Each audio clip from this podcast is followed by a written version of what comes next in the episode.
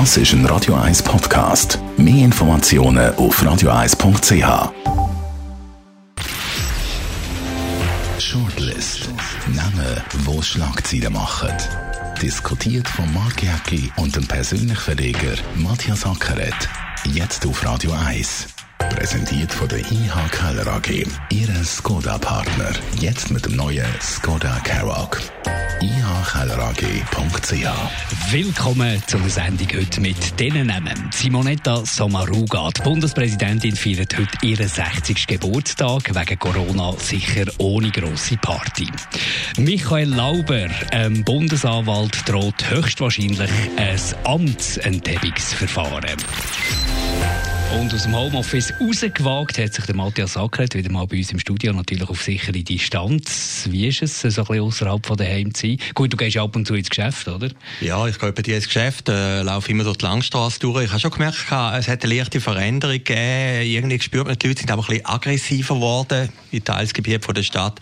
In anderen Teilen ist eine Normalität. Ich habe jetzt während dem Lockdown bin ich jeden Tag 10'000 Schritte machen und äh, bin höchstwahrscheinlich in der Innenstadt durch jede Gasse mal gelaufen. Und das ist schon ein interessantes Experiment gewesen.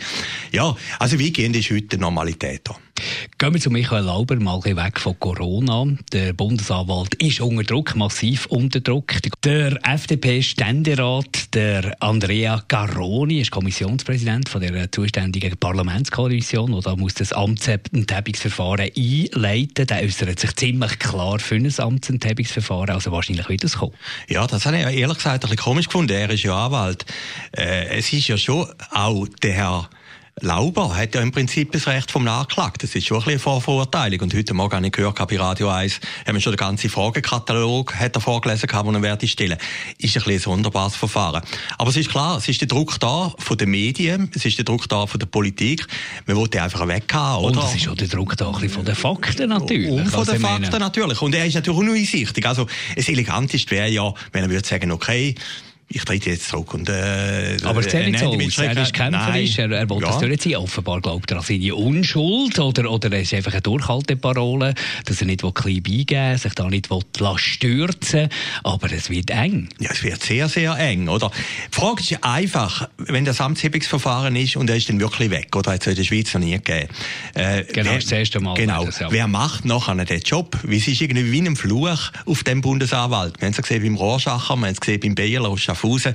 Jetzt auch, er ist als Wundermann eigentlich angetreten, hat den tiefen Fall gehabt. Also, man wird äh, irgendwann angefragt würde für den Job, sich das drei, viermal überlegen, ob man wirklich in die Höhle des Löwen geht. Ich glaube, man muss die Struktur wechseln. Wenn es jetzt auch zum Amtsenthebungsverfahren kommt, sollte der Michael Lauber da seinen Job verlieren, dann müssen wir effektiv über die Strukturen reden, weil das ist ja kein Zufall. Entweder zieht es wahnsinnig eigenartige Charaktere an, das Amt, oder das ist etwas mit den Strukturen nicht gut. Ja, ein Problem vom Ganzen ist, nach dem Fall Rohrschacher hat man im Prinzip die Aufsichtspflicht vom Bundesrat weggenommen aufs Parlament, oder? Und das zeigt sich auch jetzt, äh, man muss auch dem Parlament eine gewisse Mitschuld geben. Man darf nicht vergessen, im September ist der Herr Lauber sehr, sehr knapp wiedergewählt worden. Aber schon dort Ja, ist ja, klar. Aber dann hat man gemeint, das Theater sei jetzt für vier Jahre vorbei, oder? Und dann ist der Bericht gekommen, der Disziplinarbericht, wo man gesagt hat, er habe das Amt schlecht ausgeübt, hat verschiedene Mängel gemacht, also Sachen, die man über sich selber nicht möchte lesen. Und da ist jetzt natürlich äh, ein Schritt gewesen, dann ist das Sommermärli gewesen, der Prozess, der in Bellinzona war, der gescheitert ist. Da, hat, äh, das ist absurd gewesen, oder? Oh, der ist Platz, oder? Der, der ist natürlich Platz. jetzt wieder solche, die da dubiose Geschäfte haben gemacht und hinterher sind jetzt wieder davon gekommen, oder? Das ist ja, natürlich schon äh, nicht so ein der Sinn von der Sache. Da will man doch schon, dass ein Bundesanwalt da äh, das Boden bringt. Ja, und es ist natürlich für auch eine Kiste zu gross gewesen. Ich meine, auf der Anklagebank wäre ja indirekt der Beckenbauer ein Kollege gewesen. Äh, die ganze FIFA und weiß Gott was. Ob das ein Bundesanwalt in der Schweiz so kann bewältigen ist eine andere Frage. Aber es ist Platz. Also diese Sachen sind dazugekommen. Und jetzt ist das Ganze am nächsten Mittwoch das Verfahren da, wo, wo eigentlich der Ausgang mehr oder weniger klar ist. Aber äh, es ist natürlich auch für das Parlament eine äh, komische Geschichte, oder? Wenn der gleiche, der noch vor einem halben Jahr gesagt hat, wir wenden, lang vor Corona, plötzlich jetzt muss sagen, will nicht mehr. Gut, die werden sagen, jetzt sind neue Fakten da. Ja, die haben wir vorher nicht gehabt, die Fakten. Jetzt, äh, die Kommission hat das Ganze neu untersucht, weitere, weitere Untersuchungen gemacht und jetzt gibt es natürlich auch schon neue äh, Erkenntnisse zu diesen dubiosen Treffen, die sich mit dem Gianni Infantino, was sich der Michael Lauber nicht mehr daran erinnern Offenbar gibt es da neue Fakten. Nein, es ist ganz klar, ob es stimmt oder nicht stimmt, es geht einfach nicht. Wie, du musst ja gleich als Bürger eine gewisse Rechtssicherheit haben. Und wenn du jetzt, stell dir vor, ist ein Verfahren vor der Bundesanwaltschaft und du weißt, der oberste Chef ist auch in einem dubiosen Verfahren rein, äh, das macht natürlich die ganze Sache schon ein bisschen schmuddelig. Aber wir müssen doch mal grundsätzlich, man hört ja immer wieder von so ein Skandalen, jetzt nicht nur von der Bundesanwaltschaft, aber immer wenn der Staat oder Kanton eingreifen und jemanden anklagen, hat es ja immer wieder Skandal gegeben. Irgendetwas stimmt doch da nicht. Oder ist es halt einfach, dass es so eine grosse Öffentlichkeit bekommt? Ja, höchstwahrscheinlich. Oder vielleicht kann das ein Einzelner oder die Behörden auch nicht bewältigen mit diesen Herausforderungen. Parlament als Aufsichtsbehörde ist eigentlich falsch. Höchstwahrscheinlich muss der Bundesrat sein, wo man nachher sagen, der ist verantwortlich gewesen, dass man das gemacht hat. Ich meine, bei einem Parlament sind 200 Nationalräte und irgendwie 48 Ständeräte äh, oder 24. Da kannst du auch nicht sagen, der und der ist jetzt irgendwie äh, verantwortlich, oder? Das tut sich dann irgendwie auch verwässern. Also nein, dort müssen wir sicher die Struktur ändern. Aber die Frage wird schon sein, wenn er dann nicht mehr ist, wer macht den Job, oder? Also, jetzt sind drei vorher gescheitert, ist natürlich die Chance groß, dass er der vierte wird scheitern. Außerdem, du machst ein bisschen Strukturwandel. Genau. Du, du tust das breiter aufstellen und du nicht mehr so einen in den Fokus stellen. Das ist natürlich auch noch ein bisschen eine Gefahr. Es zieht natürlich wahrscheinlich auch ein bisschen Persönlichkeiten mit einem gewissen, mit, einem, mit einer gewissen Hybris an, oder? Das Ganze. Weil du hast natürlich schon, du bist, äh, wenn du es gut machst, bist du ein Star, oder? Du bist immer ein bisschen in den Medien, hast eine gewisse Machtposition, eine gewisse Prestigeposition. Dort gleichen sich ja Politiker und Bundesanwälte gleichen sich dort ja ein bisschen. Politiker kannst du auch vier Jahre neu wählen, die kannst du abwählen. Bei einem Bundesanwalt ist es ein bisschen eine andere Sache. Dort musst du ein bisschen Vertrauen haben als Bevölkerung. Und das ist ja schon angekratzt. Ja, natürlich ist das angekratzt. Aber ich mag mich gut erinnern, als er gewählt worden ist, etwa vor sieben, acht Jahren ist das ist er natürlich ein Superstar gewesen, oder? Hat es Home Stories gegeben und dann gesagt, endlich Aber das ist der Punkt. Genau. Warum muss, ja. ein, muss ein Staatsanwalt, äh, warum muss der Home Stories machen? Ja, das ist ja die Frage, Bundesanwalt, oder? Ja, ja, klar. Also der Fall ist tief gewesen, oder? Und äh, sind natürlich jetzt viele Sachen auch ein bisschen blöd gelaufen, die ganze FIFA-Geschichte, oder? Wie der Allweg einfach für einen Schweizer Bundesanwalt einfach eine Liga zu hoch war. Deine Prognose, wenn wir schon am Vorverurteilen sind? Ja, meine Prognose ist, er wird keins, ich kenne ihn nicht, habe ihn nie gesehen, wie ich aus der Presse gelesen habe, sind wirklich ein paar Sachen ganz komisch gelaufen, aber es wird kein Verjährungsverfahren geben, also äh, auch die Kommission ist unter Druck. Es wird ein Amtshebungsverfahren geben, auf jeden Fall würde ich jetzt mal behaupten.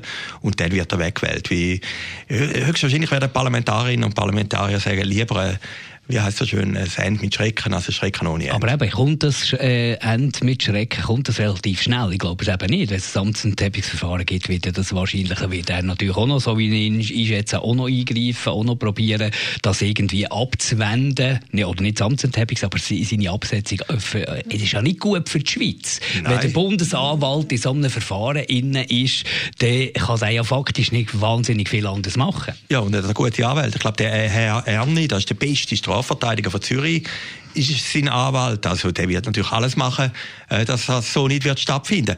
Aber einfach die Vorstellung, wenn du jetzt, es gibt ja andere Fälle, wo jetzt vom Bundesanwalt oder von der Bundesanwaltschaft behandelt werden, äh, ist das natürlich absurd. Stell dir vor, du bist ein Anklagter und du weißt, der Oberste ist selber in einem dubiosen Verfahren rein. Das nimmt natürlich jegliche Rechtssicherheit und darum wird man einfach pragmatisch möglichst schnell schauen, dass das Kapitel zählt Der Rücktritt wäre wahrscheinlich auch schon die superste Lösung. Ja, wäre die superste Lösung, wenn er selber die Einsicht hätte, wir müssen ihm vielleicht eine goldige Brücke bauen oder weiß Gott was. Aber, aber es zeigt sich ja, man sieht so ein Genf mit doch dem... kein Geld in ja, Zeiten von ja, Corona. Ja, man, ja gut, man rührt so viel Geld, da kommt es auch nicht mehr drauf an. Aber, aber man sieht so ein Genf mit dem Herrn Mode. Ich meine, wenn du alle die Position hast und die Macht hast, du verlässt das einfach nicht so gern.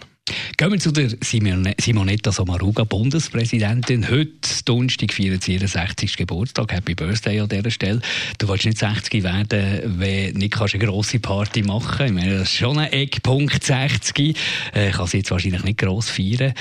Wie schätzt du Ihre Leistung ein? Ja, sie hat ja eigentlich apropos Party, hat sie, glaube ich, habe es mal gelesen, eine originelle Idee gehabt. Sie hat ja Leute eingeladen, die am heutigen Tag auch 60 werden. Oder hat sie mit denen eigentlich feiern Also mit allen Gleichaltrigen habe ich noch eine schicke Idee gefunden, aber das wird höchstwahrscheinlich nicht stattfinden.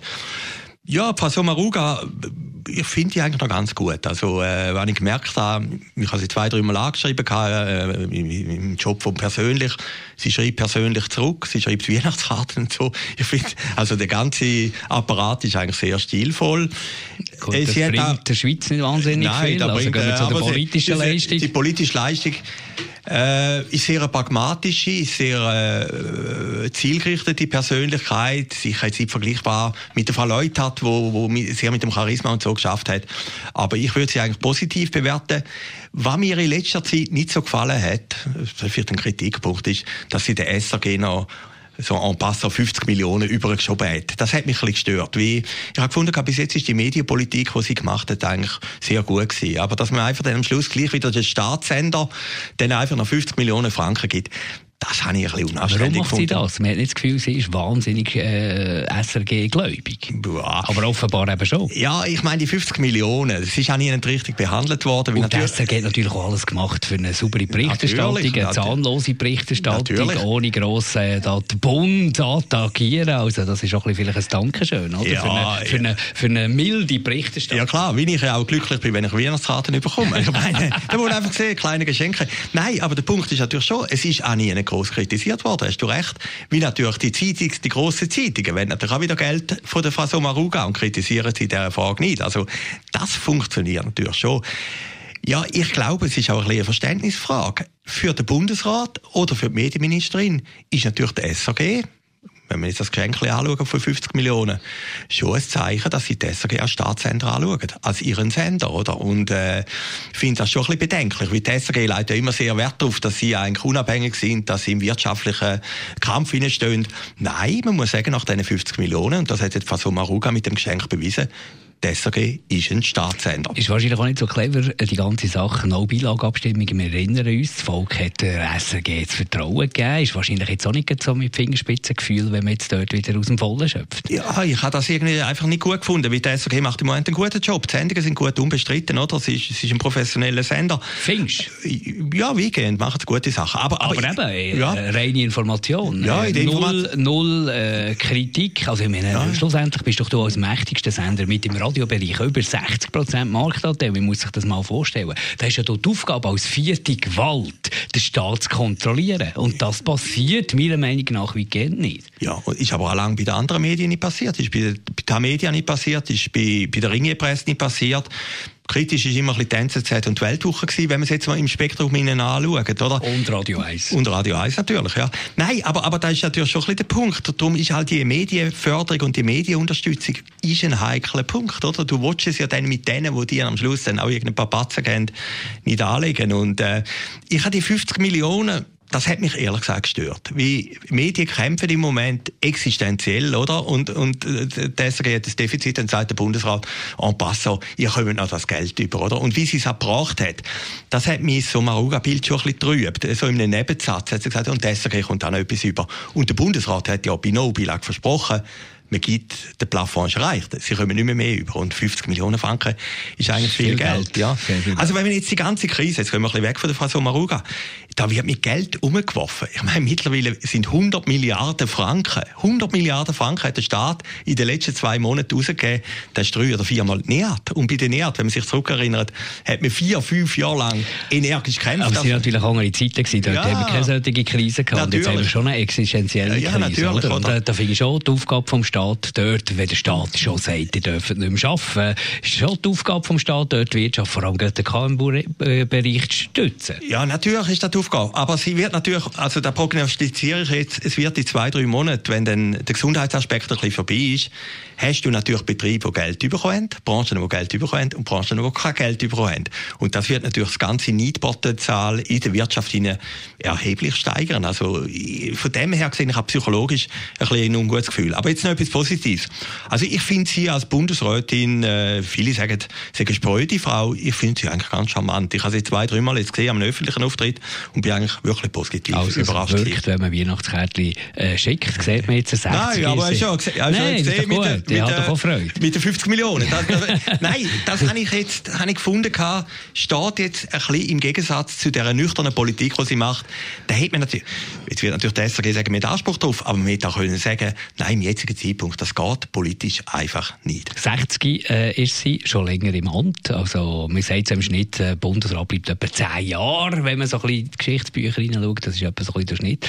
Wird die Corona-Krise da auch das Ende sein von der Amtszeit von der Simonetta Sommaruga und das Bundespräsidium? Da weiß ich nicht, aber äh, man mag sich erinnern, sie ist ja gegen Lisbeth, äh, gegen Frau Fehr, dort, Jacqueline Fehr ist das gewesen, ist sie gewählt worden, oder? Äh, ist ja noch so ein, bisschen ein Frauenkampf gewesen.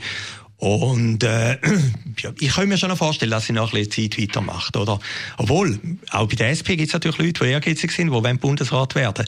Tritt der einer auf die Flosse, ist sicher ein Genosse. Danke vielmals fürs Mitdiskutieren. Danke euch für zuzulassen. Die nächste Shortlist wieder in einer Woche. Shortlist mit dem Mark Jäcki und dem Matthias Ackeret. Zum Nachlesen und Abonnieren als Podcast auf radioeis.ch.